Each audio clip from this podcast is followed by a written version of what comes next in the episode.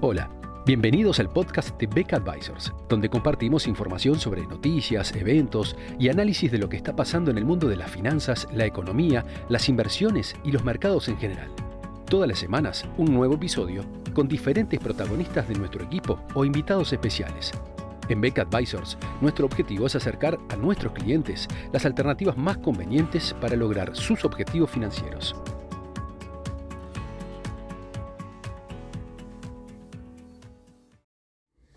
El evento organizado anualmente por la Reserva Federal de Kansas en Jackson Hole, Wyoming, suele ser una oportunidad no solo para un intercambio académico intenso en temas monetarios, sino además también para escuchar las opiniones sobre los principales referentes en la Reserva Federal de Estados Unidos sobre la conducción de la política monetaria. Por esa razón, en este año era esperada con particular ansiedad las declaraciones que podía brindar el presidente de la Reserva Federal, Jerome Powell. Eh, la conferencia realizada el pasado viernes 27 eh, llevó en general tranquilidad a los mercados, eh, básicamente porque el mensaje fue más allá de que la Reserva Federal comience un programa de, reducción en la compra de, bonos estatales, lo que se conoce habitualmente en la jerga financiera como el tapering, eh, eso puede no implicar o no necesariamente implica cambios inmediatos en la tasa de interés por parte de la política monetaria norteamericana. Bueno, uno puede preguntarse cómo es posible si la Reserva Federal reduce su programa de compra de bonos estatales y en consecuencia eventualmente reduce el ritmo de emisión, eh, cómo es posible que eso no, no tenga impacto sobre la tasa de interés de política monetaria. Pues bien, la cuestión es que hay tres canales a través de los cuales eh, estas intervenciones de, compra de activos por parte de la Reserva Federal, lo que se conoce habitualmente como el quantitative easing, tiene valor y tiene impacto en la economía más allá de su efecto sobre la tasa de interés. Esos, esos canales podremos agruparlos básicamente en tres. Eh, el primero tiene que ver con la liquidez del sistema bancario y las regulaciones que, se han impuesto al, sistema bancario a partir de la crisis financiera del año 2009. El segundo, que lo vamos a ignorar en este podcast, tiene que ver con las señales y la guía que hace eh, la Reserva Federal sobre la conducción y el futuro de la política monetaria, o sea, cómo influye sobre las expectativas y sobre la formación de las tasas de interés la, eh, los anuncios de la Reserva Federal. Ese es un aspecto que hoy no vamos a tocar. Y el tercero tiene que ver con el financiamiento del déficit fiscal en los Estados Unidos. Em, en lo que tiene que ver con el primer aspecto, la, provisión de liquidez eh, por parte de la Reserva Federal a través de la compra de títulos probó ser muy importante en la crisis de 2009 fue menos relevante en esta crisis del COVID, pero de todas maneras es importante dado que eh, por, no solamente por los efectos de la crisis de 2009, sino además también por la regulación que emanó a partir de ella, los bancos han tendido a actuar con un nivel de liquidez mucho mayor que el que acostumbraban a, a utilizar. Y por eso, digamos, tener un, mayor nivel de liquidez en las instituciones financieras pasó a ser un activo importante en la, gestión de estas instituciones. Imaginen ustedes, es algo así como, eh, como tener una reja o una cerca eléctrica, digamos, en una propiedad para protegerse de los delincuentes. Estéticamente tiene un efecto negativo, funcionalmente probablemente no contribuye en nada, su única razón de ser es proteger el ingreso de, extraños a la, propiedad. Bueno, los excesos de liquidez en el sistema bancario tienen características similares. O sea, no, evidentemente no aportan nada al negocio bancario, o sea, a un banco no le sirve tener una liquidez ociosa en su poder, pero los requerimientos de mayor capital y mayor liquidez que, han emanado a partir de distintas regulaciones en el mundo luego de la crisis financiera hacen que justamente los bancos tengan que tener una provisión de liquidez extraordinaria adicional eh, como contrapartida también de, un patrimonio adicional. Eh, y de esa manera, digamos, el tener un banco central que suministra esa liquidez pasa a ser un valor en sí mismo más allá de su efecto sobre la tasa de interés de mercado. Esto fue muy importante durante la década pasada, básicamente permitió la, salida, la recuperación del sistema financiero luego de la crisis, pero que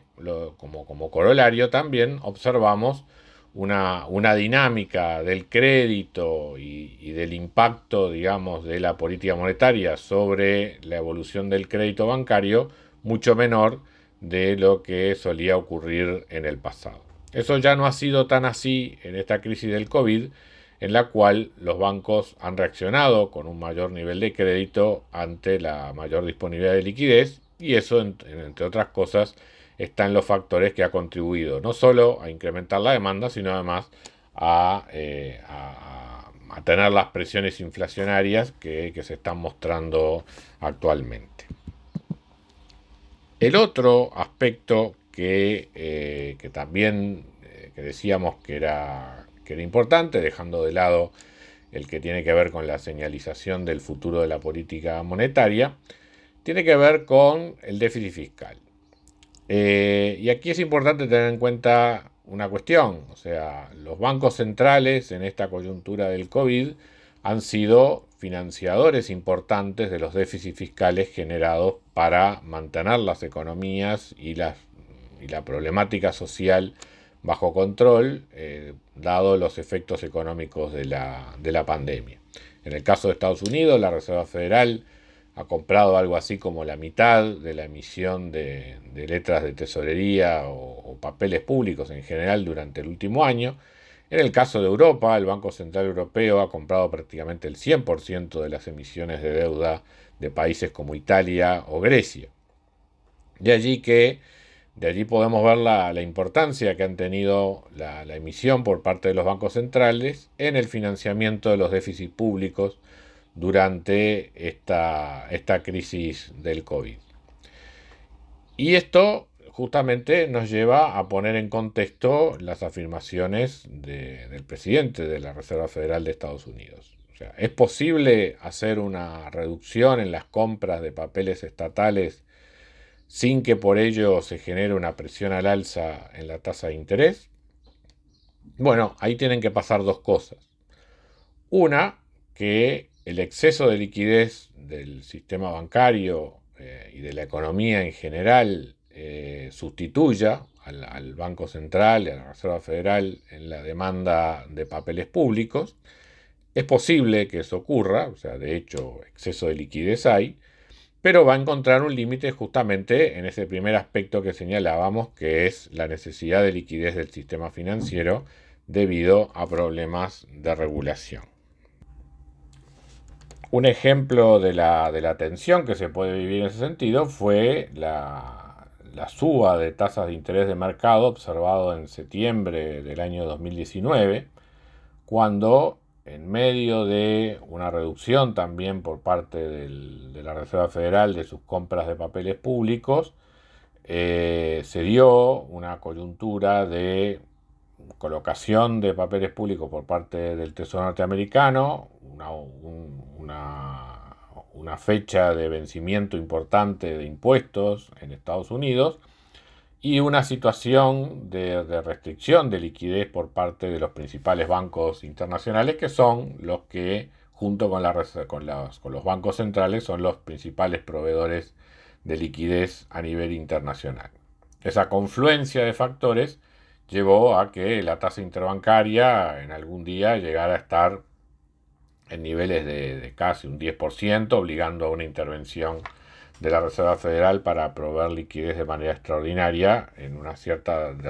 ruptura, digamos, que se dio en el funcionamiento de los mercados financieros. Ese ejemplo nos muestra, digamos, lo, lo delicado que es este proceso de reducir las compras de papeles estatales mientras estos se continúan emitiendo a un fuerte ritmo,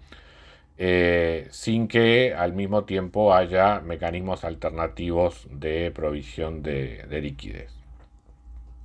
La otra cuestión que es importante desde el punto de vista del timing es que las menores compras de deuda por parte de la Reserva Federal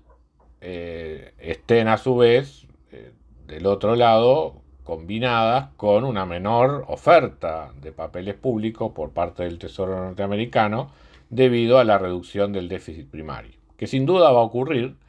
dado que con la recuperación de la economía muchos de los programas de apoyo a distintos sectores de la población también se van a ir reduciendo, contribuyendo de esa manera a una mejora en las finanzas públicas norteamericanas y a una reducción en el déficit.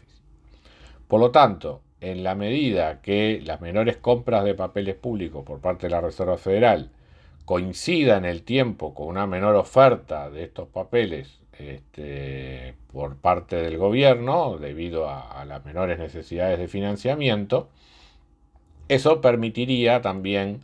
eh, que el tapering estuviera, se, pudiera ir dando sin presiones adicionales sobre la tasa de interés y de esa manera mantener la, tasa de política monetaria en los niveles que la Reserva Federal lo está viendo actualmente. Por lo tanto, eh, resumiendo, digamos, de estos tres factores, que como dijimos íbamos a analizar solo dos, eh, tanto lo que tiene que ver con el manejo de la liquidez de los bancos, como en lo que tiene que ver con las necesidades de financiamiento del sector público, esta reducción de compra de, bonos por parte de la, Reserva Federal va a tener que tener un timing muy, eh, muy afinado eh, y ciertamente puede haber situaciones de tensión en los mercados en los próximos meses debido a ello. Muchas gracias a todos por escuchar otro episodio del podcast de Beck Advisors. Te invitamos a compartir este podcast con tus amigos, colegas, dejarnos tus comentarios o reviews y seguirnos en nuestras redes sociales Instagram, Twitter, LinkedIn y también nuestro canal de YouTube. Visítanos en nuestro sitio web beckadvisors.com para leer nuestros informes, reportes y conocer más sobre nosotros. Hasta una próxima entrega y muchas gracias.